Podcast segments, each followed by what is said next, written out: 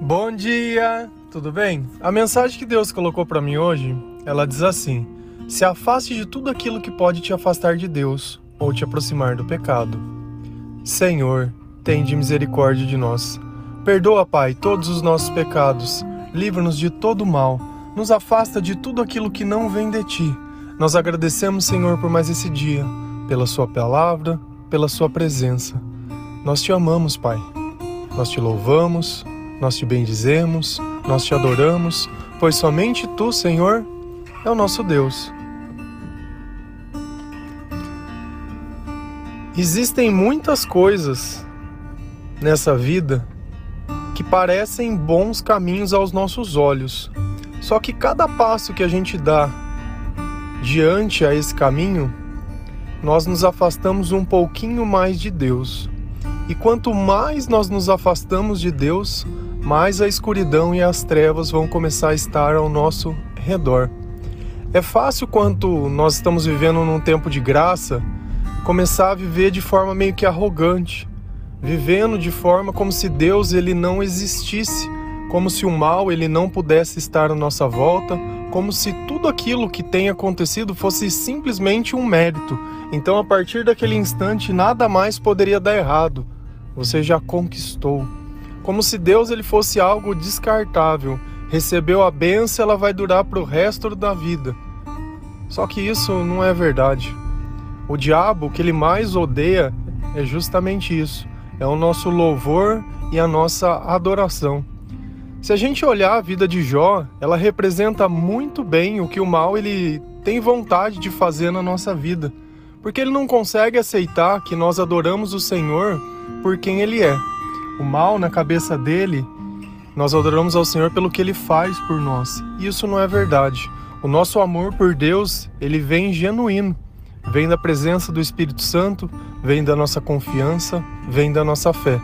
Não é à toa que certas pessoas, elas meio que vendem a alma ao diabo em trocas de bens e de posses, para que nesse mundo pareça ser alguém, mas vai estar condenado ao inferno na nossa ânsia de querer entender o presente, muitas vezes nós jogamos fora uma eternidade inteira. E o pecado, ele está sempre aí para tentar te dominar. O pecado é aquilo que troca o momento pela tua eternidade. Você está acostumado muitas vezes a comer migalhas, que nem acredita que não precisa disso. Se a gente olhar lá na palavra de Deus, em 1 Tiago 14, versículo 1 Tiago 14, versículo 15, a palavra ela diz assim: Cada um, porém, é tentado pelo próprio mau desejo, sendo por este arrastado e seduzido. Então, esse desejo, tendo concebido, dá luz ao pecado, e o pecado, após ser consumado, gera a morte. O que, que Deus ele nos ensina? Que tudo aquilo que a gente deseja acaba se tornando um pecado. Por quê? Porque o mal ele consegue nos seduzir através dos nossos desejos. Se você quer muito alguma coisa, tem gente que por precisar de dinheiro ou por querer comprar alguma coisa, ela acaba roubando, furtando, enganando. Não é à toa que a gente olha no Brasil e tem tantos golpes, tantas pessoas tentando enganar outras pessoas para roubar o dinheiro delas. E o mal ele age justamente dessa forma. Porque a, a princípio parece que você está ganhando alguma coisa, que aquilo é algo muito bom. Só que esse desejo, essa vontade, enquanto ela não é satisfeita, aquilo fica na sua cabeça meio que martelando. Então você acaba criando soluções e alternativas e nunca elas são boas. Ninguém pensa em trabalhar, ninguém pensa em conquistar, ninguém pensa em ser inovador. Não, que é sempre na hora. É aquele senso de quero ser rico ganhando na loteria. Trabalhando não, não, não. Trabalhando não, isso não é para mim. Ah, não, esse cargo aí não é para mim não. Não, eu tenho que ganhar muito. Por quê? Porque eu quero ser rico. Porque eu quero ter casas grandes, eu quero morar num lugar bom, para que os outros possam me ver e me invejar, para que o pessoal do meu bairro olhe e fale: "Nossa, olha como ele é rico". Sabe que, que pensamento de, de gente pequena, né? infelizmente, essa sedução desse pensamento, nesse mundo de ostentação, veja os clipes muitas vezes dessas músicas de funk, essas coisas. É carro, é moto, né, dinheiro, não sei. É uma vida que não, não, não começa e não termina, não tem valor nenhum. não tem valor nenhum, não leva nada a lugar nenhum. É um tesouro que depois que morto fica tudo aqui para os outros. Mas naquele instante, a princípio, parece que ele tá tudo bem, tô no carrão, né? Tô com estou abafando. E nós buscamos uma vida um pouco além. Uma vida que ela tá muito muito além dos nossos sonhos, dos nossos momentos, dos nossos motivos. Tá muito além de tudo aquilo que nós podemos querer e sonhar.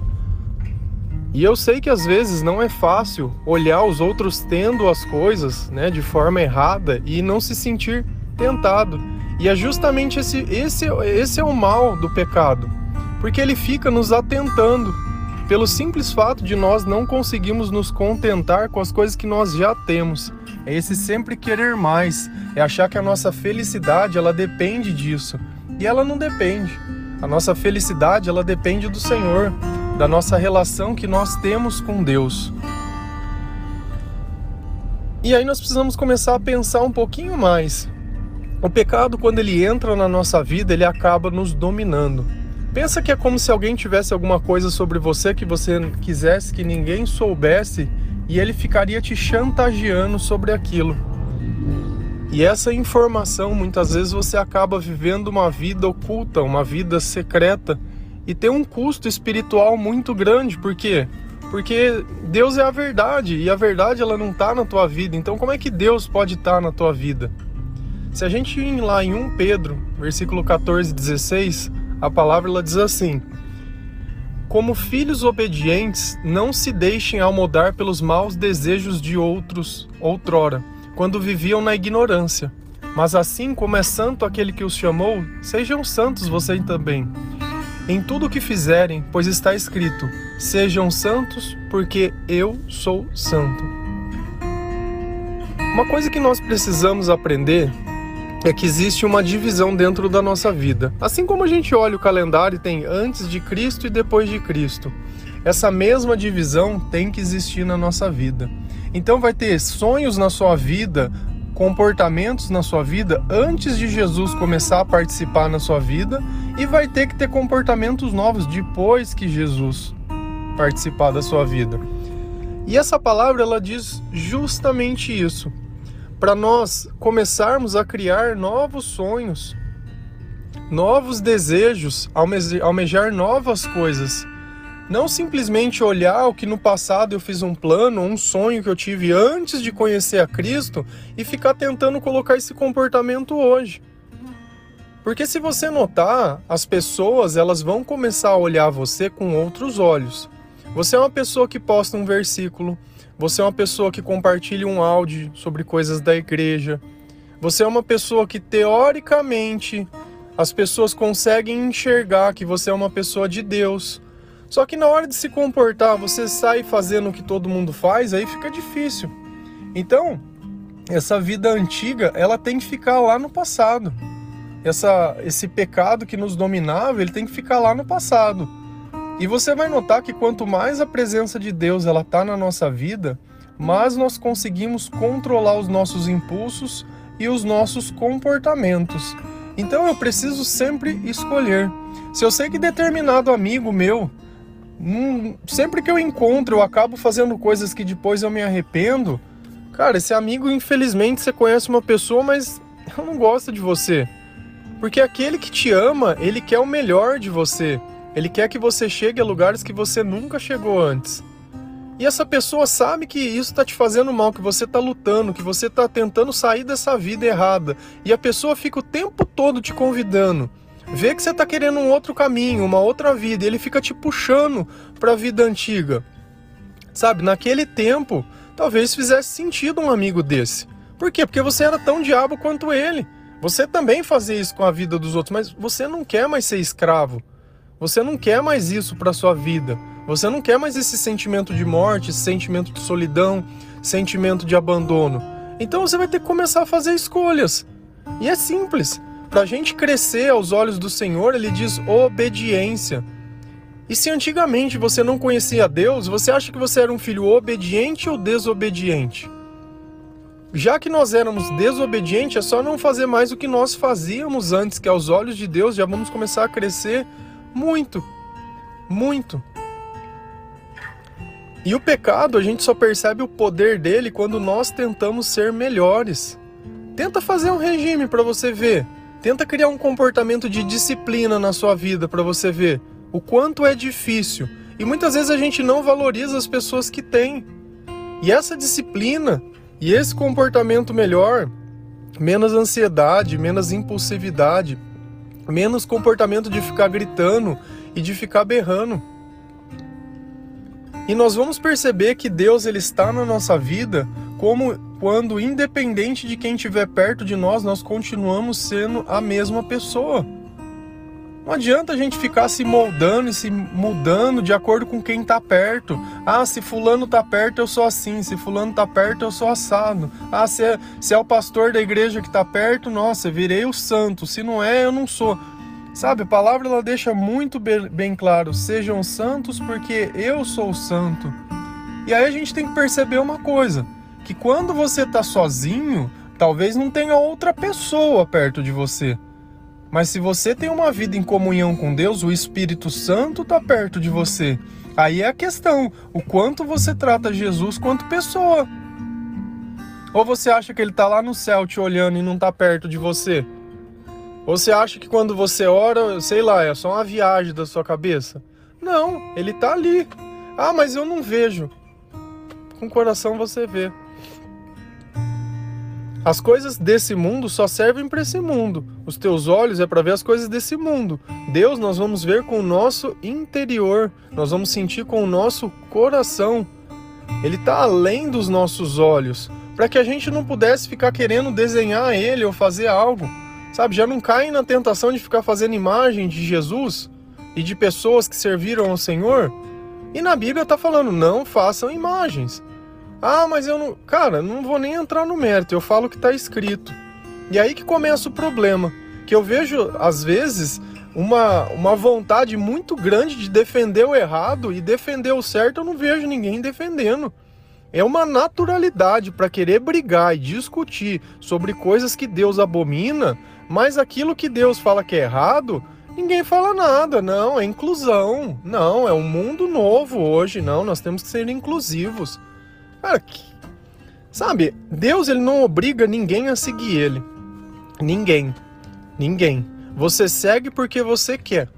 Simples assim. Ou você segue ele integralmente ou não segue. Porque seguir meio Deus não faz que ele seja meio Deus, porque Deus é Deus de inteiro. Só vai acontecer uma coisa, você vai ficar acreditando numa coisa que não existe. E você acha que o diabo quer o que na tua vida? O que ele mais gosta é de crente meia boca. E não é à toa que lá em Apocalipse Deus fala: olha, ou você seja quente ou você seja, frio, porque o morno eu vomito. E eu, quem vive perto de mim, né? E quantas vezes meu pai, meus amigos, né? e quem convive, muitas vezes não manda eu ficar quieto perto de pessoas porque eu sou quente. Eu não vou ficar quieto. Se eu tiver que defender o Senhor, eu defendo o Senhor. E não é à toa que muitas vezes acabo perdendo pessoas aqui por falar o que está na Bíblia. Só que eu tenho a certeza de uma coisa: que a vida daqueles que ficaram está sendo edificada. Porque a minha vida foi edificada por essa mensagem. E eu não estou pregando divisão, eu não estou pregando, eu estou pregando a palavra. Sabe, já tem diversas coisas no mundo que é para fazer esse outro tipo de coisa, mas nós precisamos de uma pregação que ela seja verdade, que ela possa mudar a vida das pessoas e que aqueles que pregam possam testemunhar esse tipo de coisa.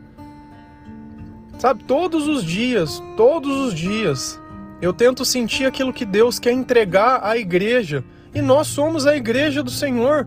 Ainda que você não se sinta parte, a sua casa é uma igreja, o seu coração é um templo de Deus.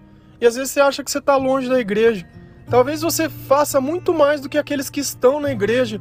Você lê a Bíblia todo dia, vê louvor todo dia, ouve pregação todo dia. Tem gente que é uma vez por semana e está salvo. E condena todo mundo. Ah, não. Teve uma vez que eu estava almoçando com meu pai e aí chegou um padre e falou: "Você não, você não vai na igreja?" Eu falei: "Eu não vou". É, tá desviado, né? Cara, como que eu posso olhar uma pessoa e levar a sério muitas vezes? E às vezes parece que eu fico pegando no pé. Mas não é que eu pego no pé, eu posso contar as histórias que eu participo, que eu vivencio. Eu só posso contar aquilo que eu vejo, eu sou testemunha. Eu não estou aqui inventando, nem pesquisando, nem procurando, nem nada. São coisas que eu assisto e que me indigna, ou coisas que acontecem comigo. E para mim esse é o evangelho que nós vivemos. É aquilo que acontece na nossa vida todos os dias. E Deus quer que você seja melhor, Deus quer que você seja obediente, Deus quer que você não seja mais ignorante, porque hoje você conhece como funciona o mundo espiritual, as armadilhas, as tentações e tudo. E você vai continuar ca caindo na mesma coisa. Vai continuar vivendo a mesma mesmice. Quantos anos mais você vai querer perder da sua vida para descobrir que só existe um caminho? Que se você não passar por ele, não vai ter outro. Tenta fazer um pouquinho só do jeito que eu falo, que é o jeito que está escrito na Bíblia. Vê se as coisas não vão mudar da água para o vinho de uma forma que você vai falar: por que, que eu demorei tanto tempo para fazer isso? E eu percebo que uma transição, uma conversão foi genuína quando ela olha isso. Ela fala: Nossa, eu deveria ter começado a fazer isso antes. E todo dia a gente tenta despertar alguém para começar a mudar de vida e fazer tudo da forma que Deus ensina. Pensa nisso. Tem um Deus que te ama, um Deus que te perdoa, um Deus que não quer olhar o teu passado, mas quer olhar o teu futuro, que ele quer participar da sua vida que ele quer te se apresentar para você, que ele quer conversar com você, mas para isso você precisa se purificar. Pelo menos um pouco. Com o tempo a gente vai melhorando todas as coisas, aquilo que já dominava já não domina mais, aquilo que era algo impossível, hoje você olha e fala: ah, hoje eu consigo". Não vai ser do dia para a noite. É persistindo, é orando, é insistindo, é perseverando. E Deus cada dia ele vem construindo um pedacinho de nós. Amém? Se afasta de tudo aquilo que pode te afastar de Deus. E você vai ver o quanto Deus vai transformar a sua vida. Que Deus abençoe cada um de vocês. Que Deus te toque, que Deus te guarde, que Deus te abençoe. E que o Senhor abençoe esse seu dia. Um bom dia, que Deus acompanhe cada um de vocês.